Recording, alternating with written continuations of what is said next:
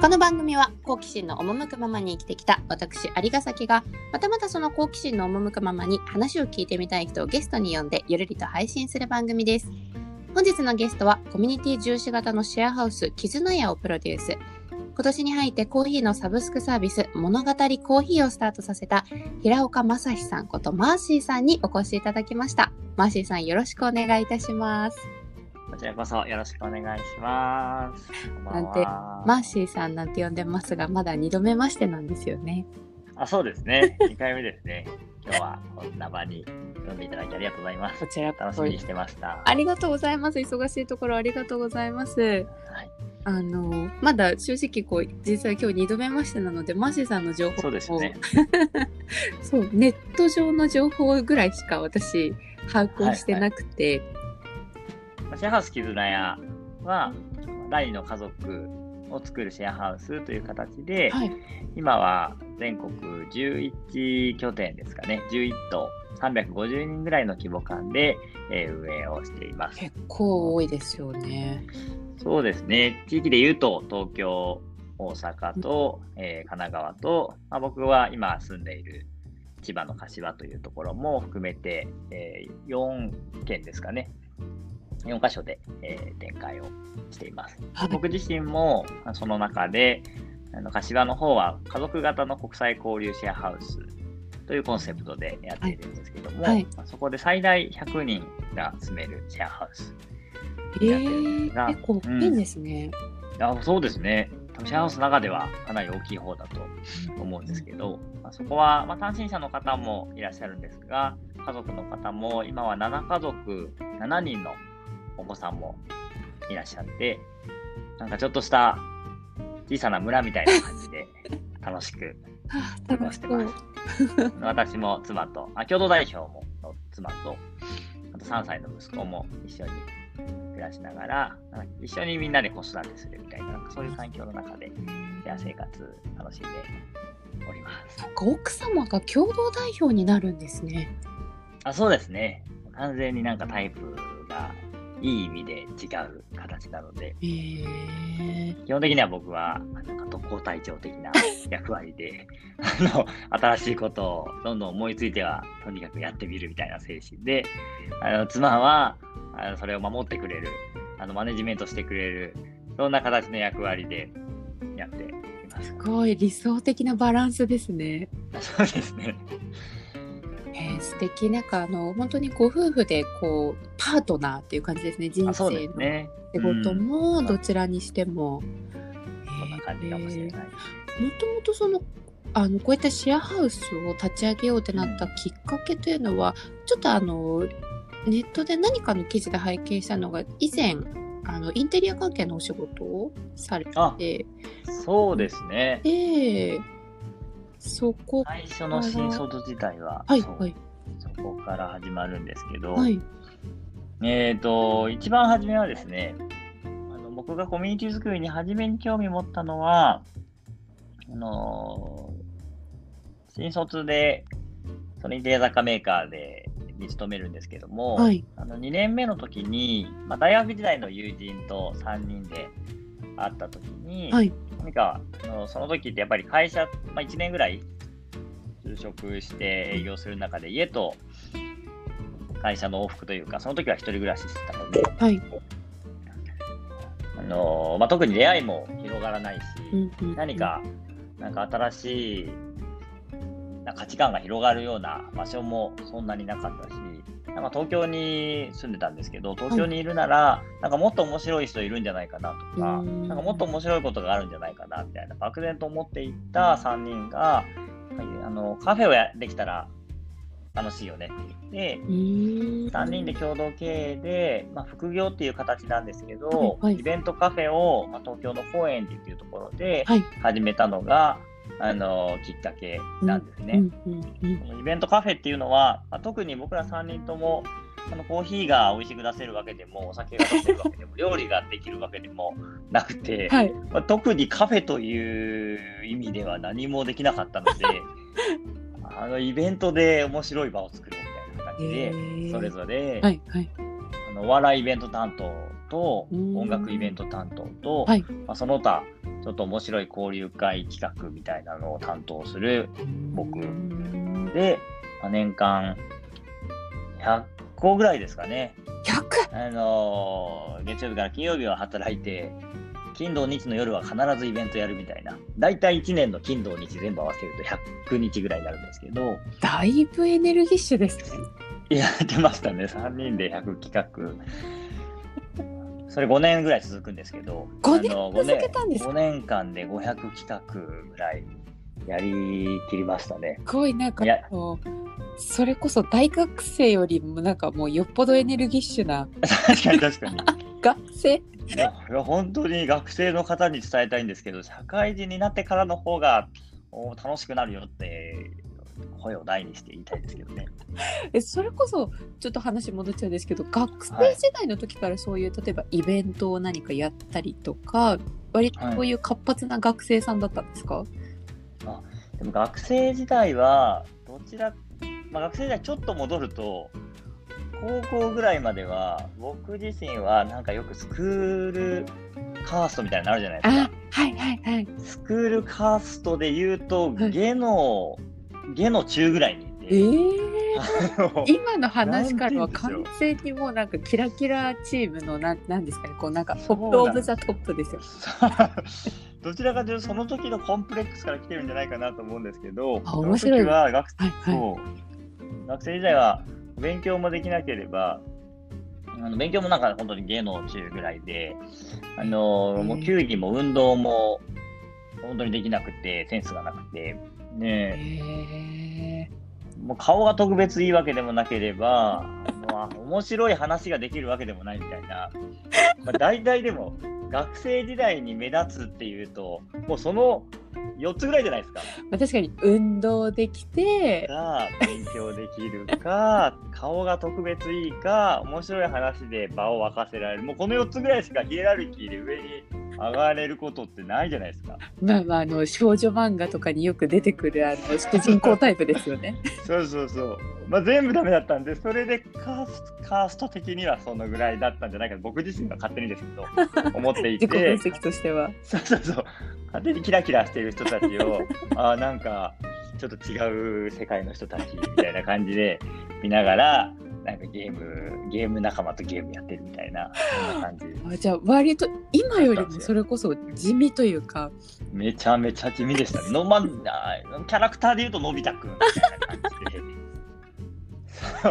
面まあ、実際に中学時代に、中学1、はいはい2年、1、2、3年生の初めぐらいまでいじめられてたりとかもしたので、へそうなんです、そうなんですよ。そんな感じだったんですけどね。はいはい。だいぶじゃあその社会人になってからの方が何ですかね自分でも肩の力が抜けたような感じで急にこう自由になったんですかね？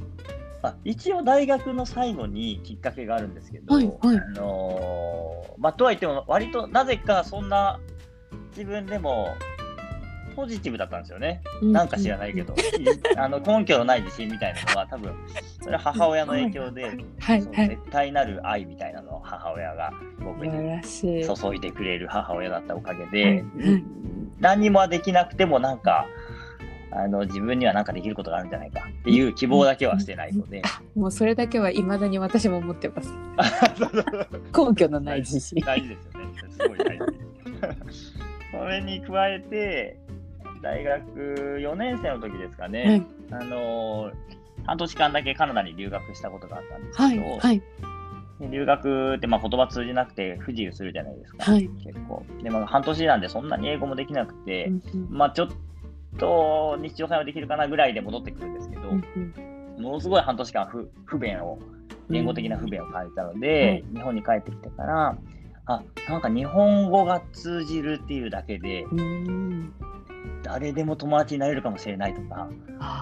なんかできるかもしれないみたいな万能感に包まれ、またそのハードルが一気にガーって下がる。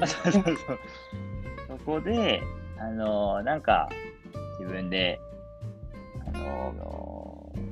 みんなを楽しいところに連れて行く、なんかイベントサークルみたいなのをうん。ちょっとやってて、まあ30人ぐらいのイベントサークルだったんですけど、まあ、その時に始めて、はい。あなんか自分でも、あのーまあ、その時はなんか目立ちたいみたいなのがあったんですけど、自分でも、そうそうそう、学生ですかね？か学生なんで。なんかできるんだとか、あのはい。自分だからこそ作れる場みたいなのができるんだみたいなので、あの初めてちょっと自信を持ったそのまあちょっとコミュニティ作りというか、はいはい。あの自分でグループを作ってやりたいことをみんなに連れていくぐらいの感じでしたけど、初めてなんか自分が存在意義みたいなのを感じられた時かもしれないですねう。んそれが最初の最初のというか、まあ、今につながる成功体験になってるんですかね。うんうんうんうん。うんそうかもしれないですね。なんかその自分自身があなんかこここの場にいていいんだなとかあこの場にいることで周りがみんな笑顔になってるなっていうところ、ご自身の幸せになるなんですかね発見というかそれが一個のパターンとして見えた時な確かに。のかななんて今話を聞きながら思ってたんですけどすごいいい感じでまとめてくれましたね。ありがとうございます。そんな感じですね。ありがとうそうそうそうそう。とはいえまあそこからよしじゃあコミュニティ作り行こうイエーイっていう一直線ではなくて一旦就職はまあされてあ、そうですそうね。ですよね。あのまあ、それが仕事にはで、まあ、たたたかだかサークルレベルだったんで、まあ、あのインテリア雑貨好きだったんで、インテリア雑貨メーカーに勤めるのもいいかなと思ってうん勤めてるんですけど、まあ、その3人、あの1年後に出会った時に、はいやっぱりあの時の、あのみんなでワイワイやったの楽しかったなみたいなのを思い出して、うんまあ、もう一度やろうみたいな思ったのが、あの本当にのめり込んだきっかけですかね。そのご自身の中でいつか起業をしたいとか、なんかこうんううん独立したいみたいな、そういう思いもあったんですか？ああそうですね。あのそれも、まあ、もともと就職するときからああって、その時はでも、そのインテリア雑貨屋さん、はい。まあ、インテリア雑貨屋巡りが好きだったので、趣味,、はい。趣味ですけど、まあ、インテリア雑貨メーカーに勤めて、まあ、5年後、5年ぐらいお金貯めて、インテリア雑貨屋さんを自分でできたらいいな、みたいな、そのぐらいのぼんやりとした夢を持ってたんですけど、あのそう就職して1年目で、インテリア雑貨屋さんを個展でやるのはかなり大変そうだぞみたいな、ちょっと現実が。現実を見て、大手さんとかと比べて個展の弱さみたいなのを感じて、諦めて早々に。はい。で、諦める頃に、うん。イベントに改めて熱が入ったので、うん。あのまあ、そのイベントカフェを将来、なんかそのまま仕事にできたらいいかなって、その時はうん思って頑張ってたっていうのもありますかね。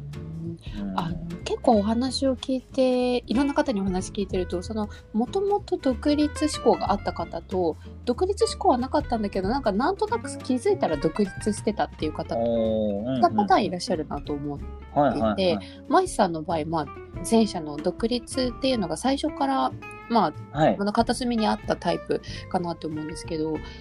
それってなんかきっかけってありますか？あ独立のきしたいっていう思ったきっかけは、選択肢の中にあった理由は？あなんかすごい自由に憧れてて、えー、それは多分、うんと、今思うと結構、まあ、その愛してくれる母親、父親みたいなのは、てくれたんですけど、はいはい。なんかいい子ちゃんであらなきゃみたいな、感感じとかあのーあまりその時それこそ意思を持ってなかったんで、あのー普通に進学校行ってたんですけど、進学校の中高、一貫校に行って、いい大学入って、はい。いい就職したらいいみたいな感じで、うん。まあ、レール、いわゆるレールを引かれてたような感じだったのが、はい。なんかそれ以外の人生もあるよな、みたいな。思いつつも、うん。まあなんか自分では見つけられなくて淡々と来たけど、このまま、なんか、それが本当の幸せかな、みたいな。思ったのも、なんかそのレールの先にですね、まあ、父親は結構仕事人間で、はい。ずっと仕事ばっかりしてて、まあ、それはそれですごくやりがいを持って楽しんではいたんですけど、はい。なんか、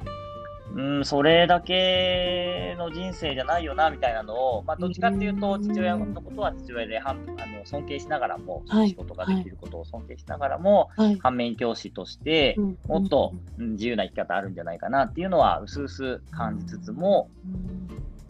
自分で見つけられないままでいたんですけど、でも、あのその留学とかをきっかけに、まあ、一度きりの人生だし、うん。あのもっとやれることが自分にあるんじゃないかなみたいなのを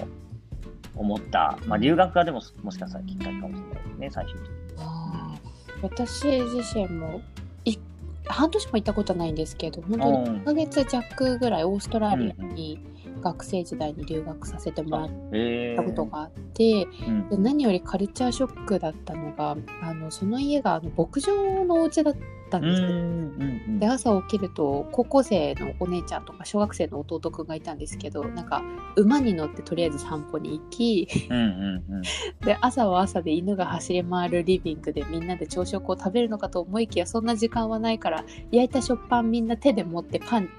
加えながらお母さんが運転する車に乗って学校に行ってって なんかあの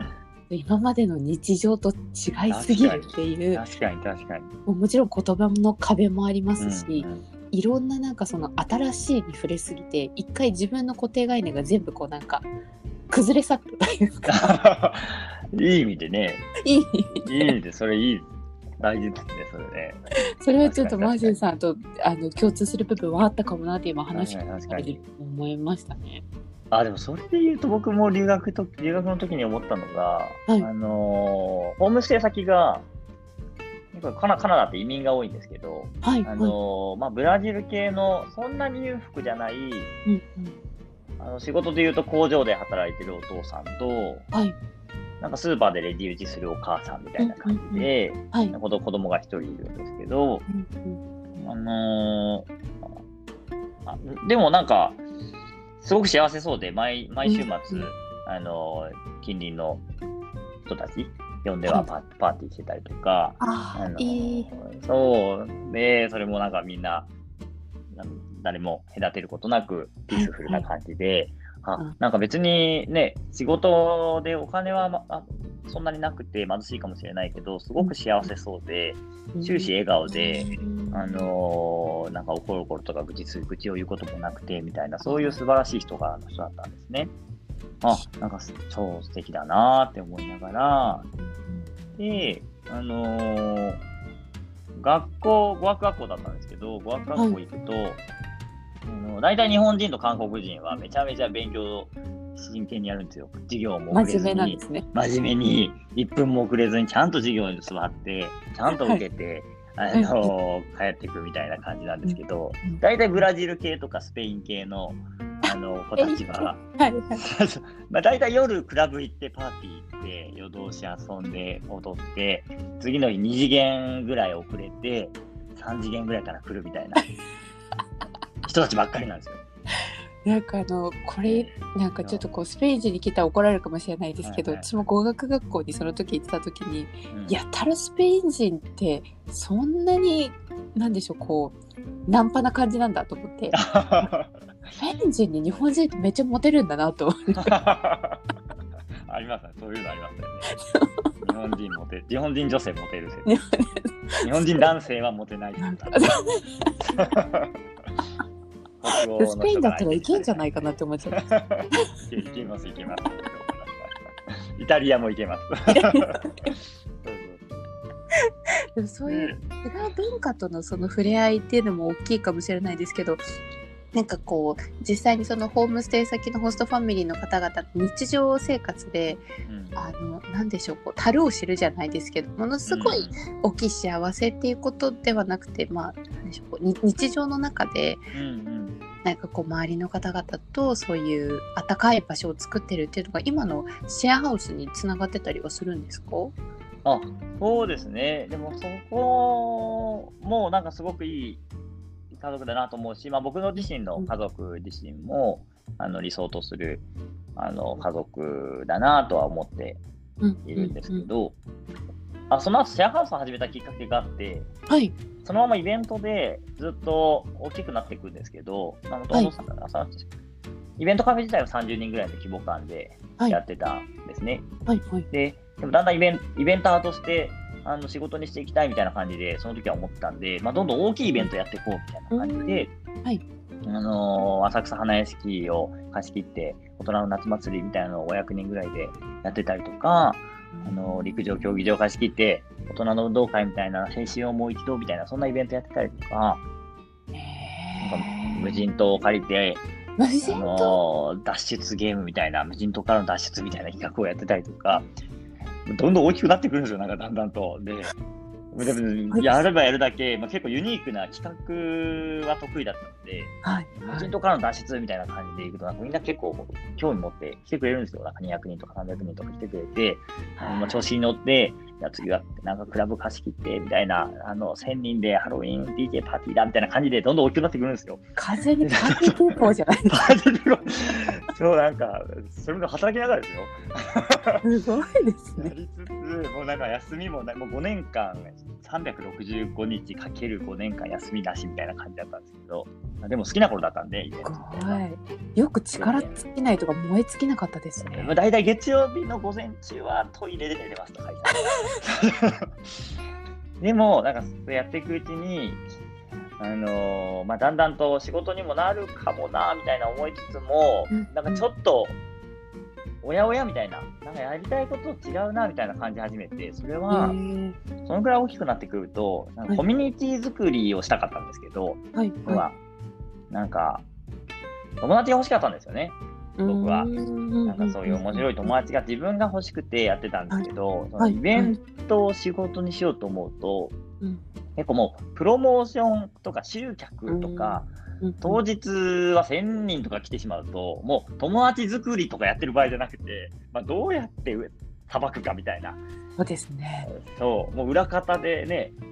インカムでなんか話してるみたいな感じでもう 2, 2時間終わっちゃうじゃないですか。ハンドリングできないですよね、そこまでになってくると。あれ、友達作りしたかったのにな、なんか違うぞみたいなことを感じ始めて、で、イベントは自分が仕事に一生涯するものじゃなさそうだぞっていうのに気づいて、えで、その時にそのイベントをやってた仲間とシェアハウスも実はあの6人で 6LDK 借りて、はい。普通にやってたんですよ。そのイベントとかミーティングとかやるのに、一緒に住んでた方が、あのあーやりやりやりやすいじゃないですか。だから一緒に住んでたんですね、普通に。縁がいいからっていうことで。そうそうそう、便利がいいからってで、家賃で、えー家賃割ってやってたんですけど、はいでもその時の生活が、あのまあ普通に帰ってきたらお帰りただいまみたいな、あのあったかい声がかかってくるし、僕は料理っていうの全然できないんですけど、帰ってきたら料理が得意な人がうんご飯作って待っててくれる子がいたりとか、あのまあ、イベントとか仕事とかで悩んだら、あの悩みを相談できる相手がいたりとか、あなんかすごい、僕、あの大学時代からあの就職、あシェアハウス始めるまで7年ぐらい、一人暮らししてたんですけど、はい。7年ぶりになんか家族感というか、あなんかあったかいなみたいな、今までなんかい家に帰ってきたらね、真っ暗な部屋に入って、電気つけて、別にテレビ見るわけでも、料理するわけでもなく、風呂入って寝るだけみたいな生活をずーっとやってて、お何のために家賃払ってんだろうみたいな感じうでん。思いつつ、あのー過ごしてる中がガラッとシェアハウスに暮らして、その生活が変わったのが、あなんかあったかいなみたいな、こういう場所を、あのーもっと増やせたら、そういうのを求めてる人って、あの多いんじゃないかな、東京では。って思って、あはい。のーシェアハウスを仕事にしようと思って、前のインテリア雑貨メーカーを辞めるのが、まあ、企業の、あのーまあ、本当に起業しようと思った時の最初の年、9年前ですかね、ちょうど2011年の震災のあ月3月に会社を辞めて、はい。4月からまあ独立しようみたいな感じでなったんですよね。